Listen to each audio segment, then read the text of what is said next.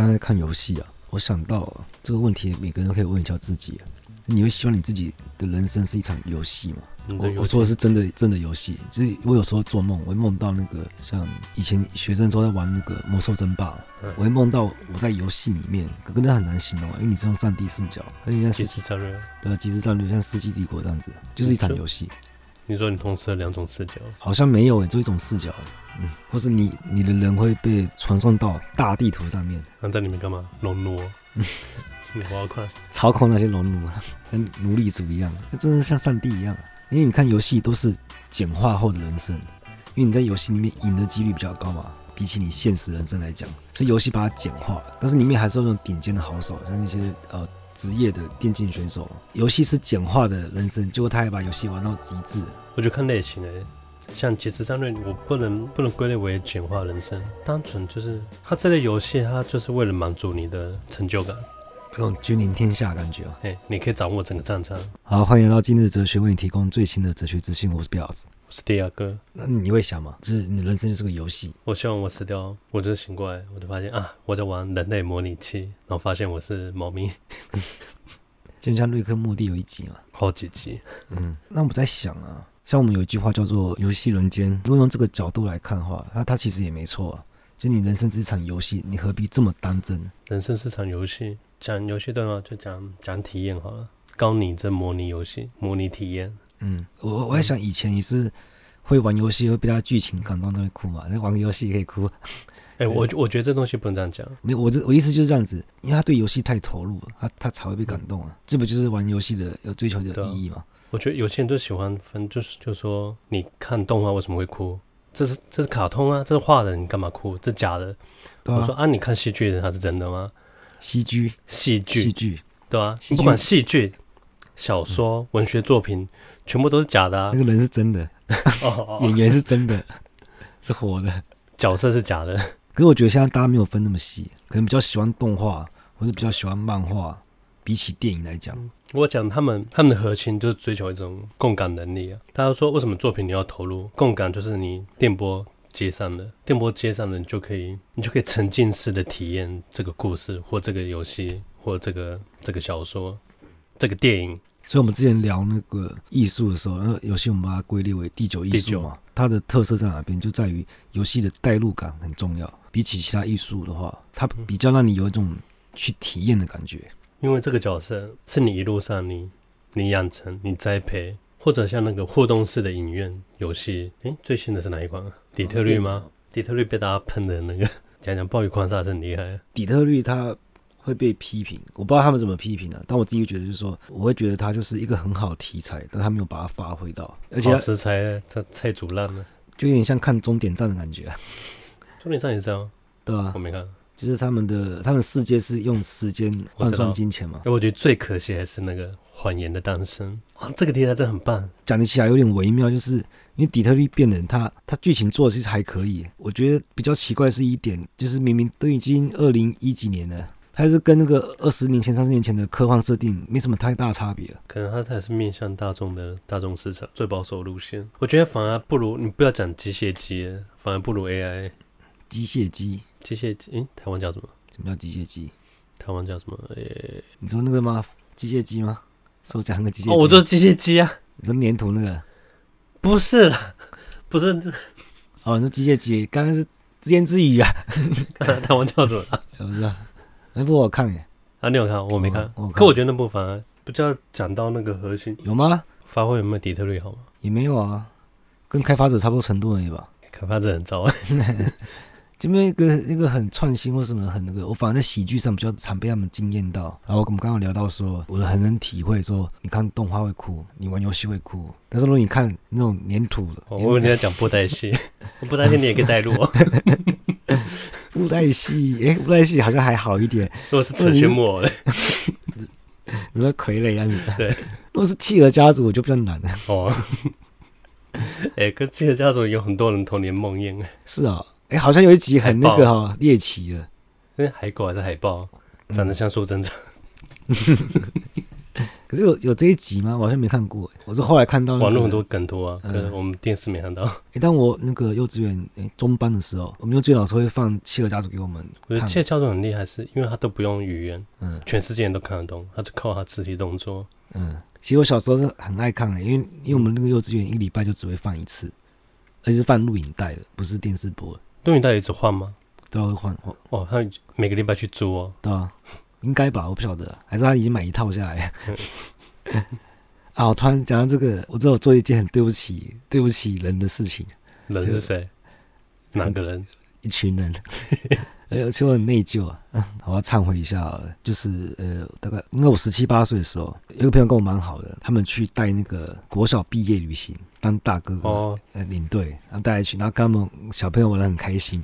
我一开始我不想去嘛，就第二次他们回来说，哇，他觉得很很棒，很好玩，又又有钱拿。然后第二次他那个有钱的哦，我以为是义工，他找我去，我说好，不然去好了，反正也没干嘛嘛。结果我我从头到尾在 在游览车上。我都放花田一路给他们看，我完全没有跟他们聊天，没有跟那些小朋友聊天。毕业旅行好像三天两夜吧，还两天一夜，完全没有理那些小朋友。然后而且连带队也是老师在带队，我也没有去带队。我我不知道为什么会这样子，可我就不喜欢小孩嘛。然后看其他游览车上那个小朋友都跟那些领队大哥哥大姐姐玩的很开心。这样，哎，你知道吗？小学毕业旅行就一次吗？所以我在忏悔啊，毁了别人的童年的毕业旅行。你不知道我我小学毕业旅行很糟吗？我知道啊，当天来过夜都没有啊。对，而且老师也承认说说他们不想这么累。我说哎、欸，我们小学唯一一次的回忆，你们正因为这些大人说我不想这么累，而且去超烂的地方。我刚刚发现为什么面包跟酒这么不搭？因为他们的来源，他们都是小麦嘛，一个变成面包，一个变成啤酒而已，不是应该更搭吗？嗯，没有啊，两个一样东西怎么会更搭？嗯，你觉得你吃那个白饭上面盖一层粥，你会觉得很好吃吗？这叫白米盖饭。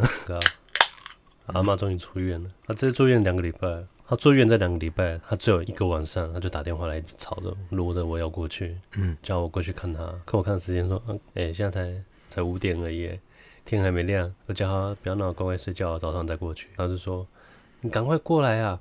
他说我我隔壁房都来十几个人看他那个看他阿嬷了，他说他都很孝顺啊。他说我都不来，他说有什么事情比我还重要？我这么疼你，他说你你不要不孝顺，赶快过来看我。因为有时候我阿妈她会半夜就是神志不清了，搞不清状况。对，你也不知道现在白天晚上，我就叫他啊，现在半夜你就乖乖睡觉，我早上就过去，我只安抚他，他每二十分钟就打一次给我。我从快五点之后打打到六点半，然后说好，我早上我就过去之后，我就看到隔壁房的，诶，正在正在抢救，很紧急啊，很多护士跑来跑去啊，然后很多仪器哔哔哔的，然后听护士说，诶，赶快叫叫他们家属，好，听到家属来了，然后家属又开始喊那个病患名字，就是啊，叫他就叫二姐二姐，然后他就走掉了，就现场在我们在我们隔壁房往生，然后我突然想起来，刚刚我妈打电话跟我说，人家半夜的时候有来十几个人来看他。牛头马面嘛，我是他列祖列宗都跑过来跑过来接他的吗？我阿妈真是住院两个礼拜啊，我们那一层病房就是走三个人完生了，难怪我阿妈很害怕，就是说吵着回家，一直要出院。还是每天晚上都有人来抓人。其实我还蛮喜欢这种近距离接触死亡的体验，这种体验发生在自己身上一定不好受。然后就趁机，哎，就先看看别人是如何面对死亡的。哎，我发现我们的那个，我们的人民都是含，就蛮含蓄的嘛。不是含蓄啊，很好安抚啊。因为这隔壁房他，他不是老人，他七十岁应该算老人，可他状况看起来超好的，他讲话元气很足，然后很有精神，讲话很大声洪亮。然后我看他外形长得像那个王小虎，他看起来就是一个那个。很大姐风范的一个一个人啊，他说他那天本来还跟我阿妈一直在聊天，半夜在聊天，然后到睡前好像状况不好，然后到到早上就就直接直接状况变很差了，然后直接就往生了，太突然了，很突然，对啊，啊家属都很难过啊，可每次问就跑去问医生说为什么会这么快，然后我看医生用两句话就把这些家属安抚的服服帖帖。但我自己也是有那个、啊、这个经验啊，就我当兵的时候嘛，我那时候就肺炎啊，当兵的时候。然后就住院，啊，住院的时候，我病房对面的好像是一个爸爸吧，年纪也没有到很大，可能五六十岁了，他是在我面前断气。然后后来我看那个他的小孩，小孩可能三十几岁吧，他就蛮冷静，打电话来通知他的可能兄弟姐妹。他第一句话就讲说：“八波川溃啊。”基本上都还算蛮冷静的，嗯，他有点眼眶泛泪啊，这样子接近死亡，到底是什么感觉？像隔壁就就走了嘛，因为隔一个布帘而已。阿妈就很害怕，她就是想要换病房或者想出院，我就会一直安抚她说：“阿妈你别惊啊，这是做主人的代志，你这免免惊啊。”她说。因为死亡，它对我们来说是自然的一环嘛，可我们对它带有天生的天生的恐惧。嗯，可是我我现在说可能不准。我说我现在对死亡是，你觉得还有点距离？对，可能我离死亡还很远，所以我现在可以很潇洒的说，我对死亡是看看得很淡薄。嗯，老人家离死亡越近，他才会越害怕死亡嘛。就像我们离离青春越远，我们也会越羡慕青春一样。可是每个人都难逃一死啊。就是你再怎么害怕，或是你再怎么担心，每个人都有那一天嘛。我就喜欢喜欢观察，像我之前，我之前养一只狗，它它去年才死掉而已。跟它在断气的时候，我就我就在旁边一直一直安抚它，摸着它，或者陪着它。我我现场有看到它断气那一瞬间，嗯，对，我还用照片拍下来，前后前前后误差应该不到五秒钟吧。我就可以仔细观察它断气前跟断气后的照片。照片是长得一模一样，可是却看得出来，可我无法、嗯、无法形容。啊，人家会说什么眼睛失去神采干嘛？我说这讲的太太抽象了，我我无法无法去解释。就你黑眼珠那个白色点消失了，也不是啊，但是人家讲 不是人家这样讲，说失失去他的光彩。可是他这东西是无形的，他就像某些人看到气质，有些人看不到一样，因为他也没有。你看得出这个照片的人他是有生气或者没有生气的？哎，看好像也是去年了，因为那个我那个前女友弟弟他晚生嘛，嗯，也才三十岁就走了，身体不好。呃，那时候我就因因为我从头到尾就从他在进进加护病房，然后进安安宁病房到他最后出殡，我都全程参与。我发现我们台湾的葬礼就是给都被行程排满了，就没有给家属或者死者的一些空间喘息。我看他每天就一直忙着招待各种人、各种师姑师姐啊，不管他们是什么宗教背景啊，他整个仪式啊，然后请请师傅过来诵经啊，全部全部都是在做场面。我我不是说这不好，我我我觉得形式是可以有，然后因为形式会有。仪式感吗？可是我觉得它整个流程下来，嗯，全部都只有宗教，并没有家属，家人这块消失，人被抽象化。对，你就是为宗教在服务，嗯，而且你是义务性的，一定要跑这些流程。虽虽然有人说办丧礼是可以让家属可能分散一点注意力什么的，可是你还是要留给他那些家属一点空间，让他去吸收、消化那些悲伤嘛。对啊，而且我那时候又看到一些。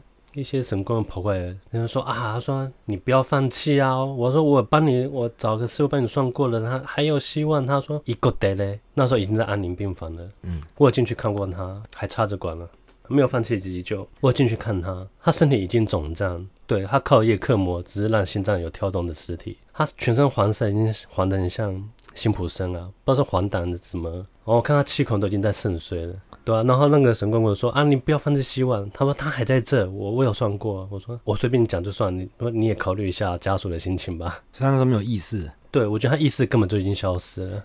你你可以明显感觉到他是处于一种不可逆的败坏状态。所以给你看两个人昏迷人，让你猜哪个死掉，哪个没死啊？我不是我不是宠物沟通师，你给我看照片，我来给你解。这个还有救吗？啊，讲一个事情啊，讲一个今天真过得很糟，很难得嘛。我很少过得很糟的，但是我心情很糟都是有原因的，不会那种什么没来由啊，就是心情不好。然后休息一下，我抽根烟，听音乐啊。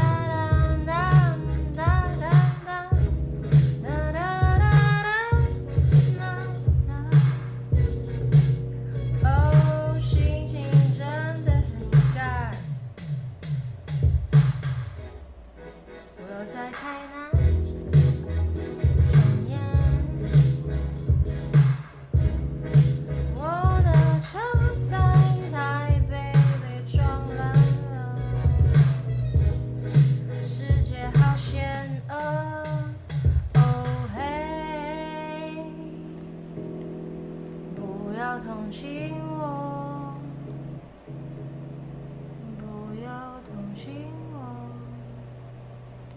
就最近一直在找房子哦，然后有一天我在上班，看到那个有一间很不错，然后马上打电话过去说：“哎，那我下班可不去看一下？”那好，到了晚上我下班之后，我就坐车过去嘛。然后到的时候我就先打给他一下，就打给他说说啊，不好意思，那个下午三点就租出去。我在街上，他嘴巴张超大，说哈，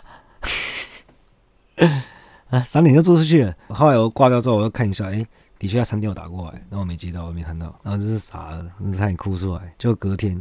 我看一件更好、超完美的，我马上打电话过去，然后说我下班去看。结果一下班我就我就我就冲去看嘛，我还很怕被别人先抢走，我还这种跑了过去。干嘛不直接早退？嗯，早退。对，你没那么重要啊，搞不好那个那个时间本来就没有人啊。不是啊，这看出你决心没有很足啊。我 我真的很有诚意啊，我我这一进去我看一眼说好那个，我说我要租，可是说可能要等他妈妈回来，因为房东是他妈妈，我打给他妈。他就跟我约假日礼拜六来签约，但我我自己觉得夜长梦多，那没办法，明天我们就要去签约。他打来说啊，后来想一想，他也是他也是觉得租给女生比较好。那我不会生气啊，因为这个他本来就有权利，就是他要租给谁嘛，我会觉得很可惜，然后我就心情有点糟。然后而且他会扭曲我的心态，我会觉得说，哎，之后去看其他房子，觉得什么狗屎，跟他今天比，跟完全比不上。你没有说他多好。因为太完美，完完全符合我的需求。他说的硬体是你看我说我最棒的，点又好，然后又是最便宜的，还有很干净啊，空间又很大，采光又很好。可是后来我觉得，我决定不这样做，我决定把它忘了。我明天要重新开始找，假装我没看过这间房子。然后我说我明天还是继续看房子，那个心情不好也很快就过去了，假装它不存在啊。你今天不是要问说你有没有梦过你在游戏里？嗯，可是你在梦中，你不会发现你在游戏里啊。我要醒来之后，我才发现，哎、欸，刚刚好像某个游戏。我一样是有理性，然后可以做判断的。有，我有理性，可是我会失去判断力。判断力吗？不知道，突然就变成接受度很大，就各种违和感我都可以接受。你在梦中每次都要觉得说，哎、欸，这是梦吗？然后开始那个画面像进入回忆画面，开 始开始融化掉，你就醒来了，干找到不问了。没有，我要讲回前面，我的梦中是很有理性的，所以我现在我上个礼拜才做一个梦醒过来啊，在游戏里面啊，没有醒过来我就很生气的说，干做梦哦，早知道早知道刚刚就把那六个人杀掉，要超悲伤，我真的理性的很困扰我，它就会影响我，就像我是非常非常非常难做春梦的人，因为我每次都把自己拉回来，我说不行，每次醒过来都说。敢做梦，他妈的！哎、欸，我也会这样子，而且我的梦，我的春梦很奇怪，我的春梦我感觉都是用那个，就像康德说的那个无上命令，那个良心的最高道德，他都都用伦理道德来警告我。例如说，我每每次做春梦的时候，好像我阿嬷就突然开门，就突然吓一跳嘛，欸、就被中断。你的梦也太好笑了，啊、你被阿妈抓，每次都被打断、哦。你现在是说你你在梦中潜意识会各种状况来阻挠你？他会拍一个那个味道人士各种的。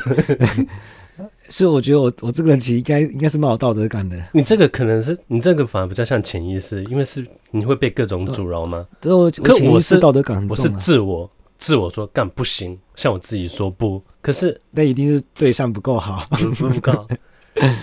可是我醒来我会想想说不对啊，因为我醒来我会感到懊懊恼，说啊，刚刚是梦，早知道就算了。可是这样这样就有冲突了，因为在梦中你是对不知情的我来说，它就是现实。如果我在我在梦中我真的做了，我就是不忠，我我就是出轨，所以我醒来我不应该懊恼，我应该应该庆幸，不是庆幸啊，也 不是赞赏，不这样才是正确的。嗯。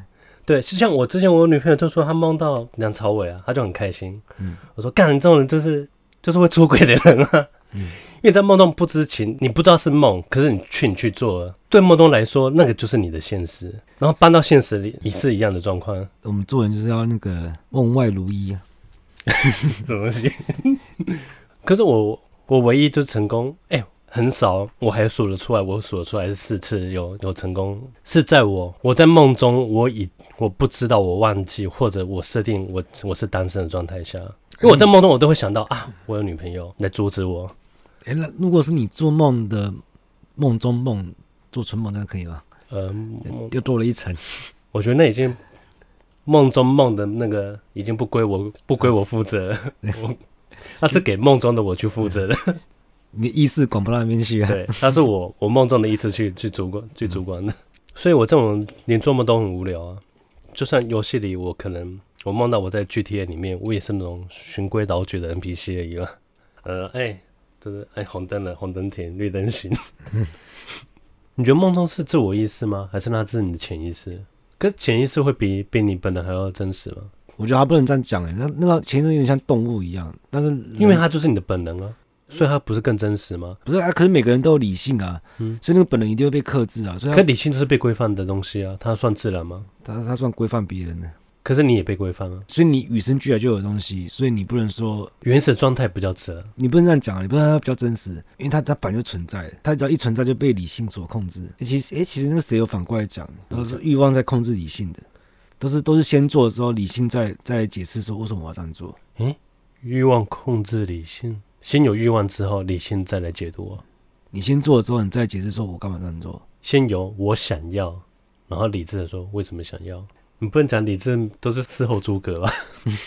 但那个经验主义主张嘛，就是我们大脑的印象一定要对应到现实有一个对象，你才有办法产生印象啊。所以经验主义说，一定是你看到的东西，你可以在内心里面重新组合切割，的随便你。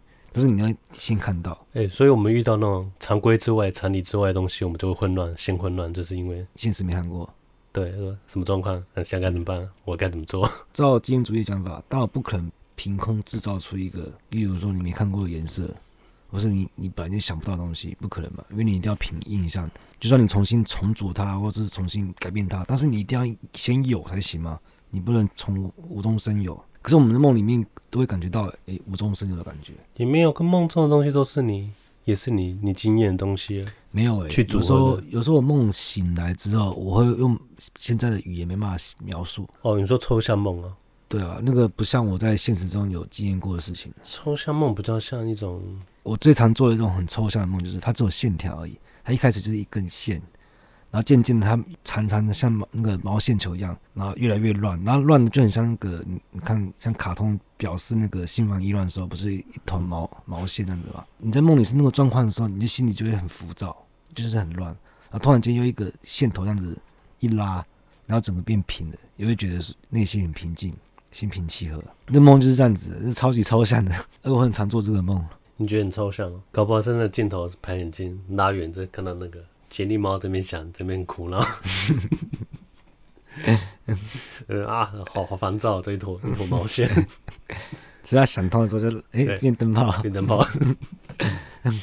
我觉得他表现只有情绪而已，可是情绪很容易跟颜色绑定，并不聚焦。就像我们现在可以说喜怒哀乐或什么东西，嗯，跟梦中的你的情绪跟颜色是是扩散的状态，你无法聚焦，嗯、所以他们容易会。会搓揉在一起。我之前蛮常跟朋友玩一个游戏，叫叫叫做我们听这首歌，然后猜它是什么颜色，然后看我们讲的是不是一样颜色这样子，或是谁讲的觉得这个颜色比较符合这首歌。